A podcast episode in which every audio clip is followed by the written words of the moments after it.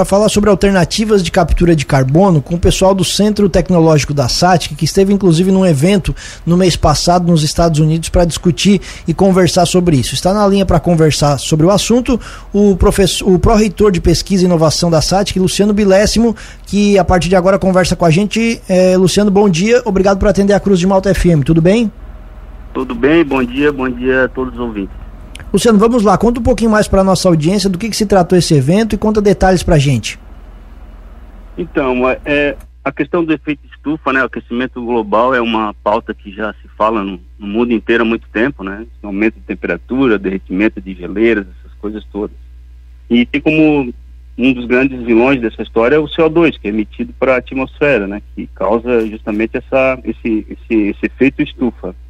E muitas tecnologias têm sido desenvolvidas e estudadas para mitigar a emissão desse gás na atmosfera.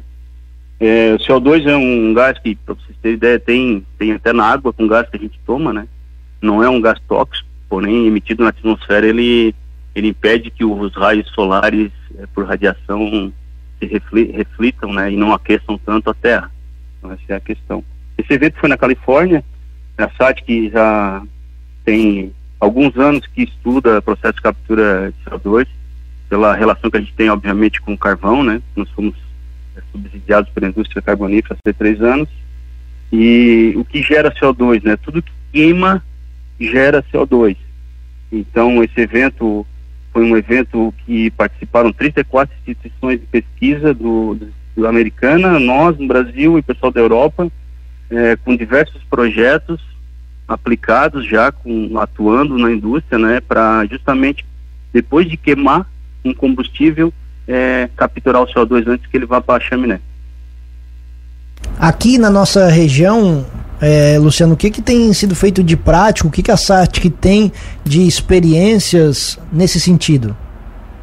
Então, a gente tem um equipamento. É, o nosso primeiro objetivo é, é, capturar CO2 na indústria termoelétrica, né, que é a grande aplicação carvão da região. Ele vai, na sua grande maioria, para queima, para gerar energia elétrica, que a gente usa aqui, a energia firme. Né? A gente fala muito da energia do solar, energia do vento, mas quando não tem vento, quando não tem sol, a gente precisa de energia de base. E a queima de combustível fóssil, o carvão, é, um, é uma energia de base, então é uma necessidade. É, temos desenvolvido aqui um equipamento e a gente precisa que ele capture 90% de emissões de CO2, mas já estamos capturando 50%. Agora vamos entrar numa segunda fase desse projeto, já com recurso é, devidamente aprovado para que isso aconteça. E esperamos entre dois, três anos que esse equipamento atinja seu objetivo final, né? Que é absorver 90% do, do gás, desse gás, desse CO2 gerado na, na queima do combustível. Então esse é o, é o estágio que nós estamos em projeto aqui.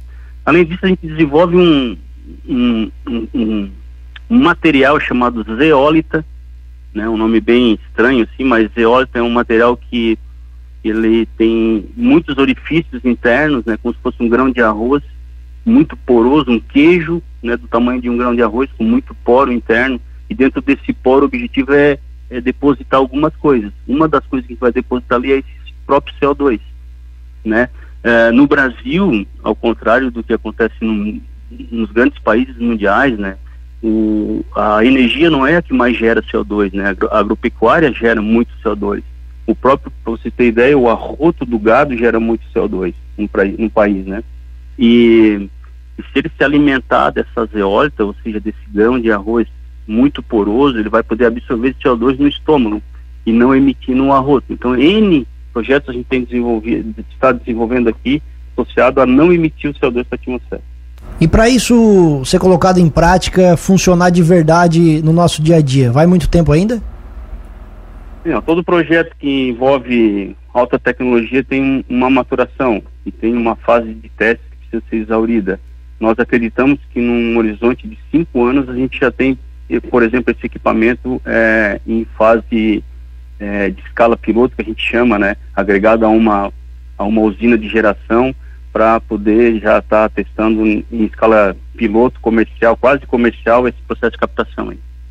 Luciano, a SATIC é pioneira sobre esses estudos da captação da, de captura né, do CO2 ou aqui no país tem outros estudos também que a, a, analisam essa questão?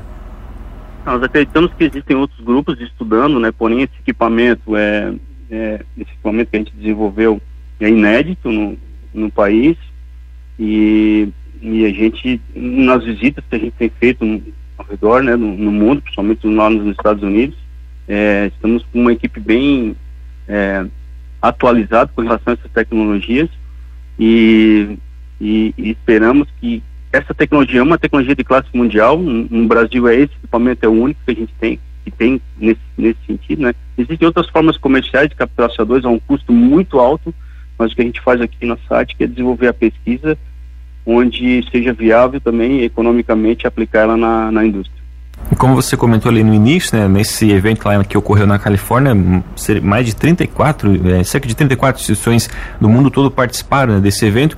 Ah, como que está o andamento da SATIC comparado com os outros países? Está muito aquém? Está no mesmo nível? Está já avançado? Qual a avaliação que dá para fazer comparando com os outros países do mundo, Luciana?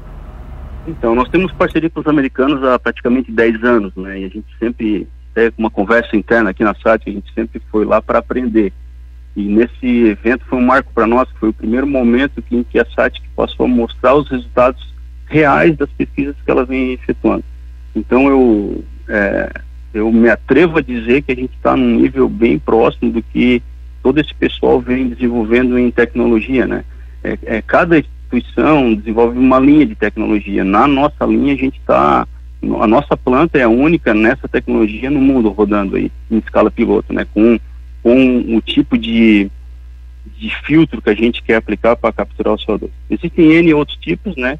Mas no, no nosso estilo a gente, nós somos únicos. Por isso que a gente troca informações, é, todas as tecnologias têm vantagens e desvantagens, né? Que a gente precisa é, é equacionar tudo isso para que seja viável para quem vai é, lá na frente adquirir ela. Luciano Bilésimo, pró-reitor de pesquisa e inovação da SAT, que agradecemos a atenção com a gente, o espaço permanece aberto. Um abraço e bom dia. Bom dia, obrigado e uma terça abençoada a todos.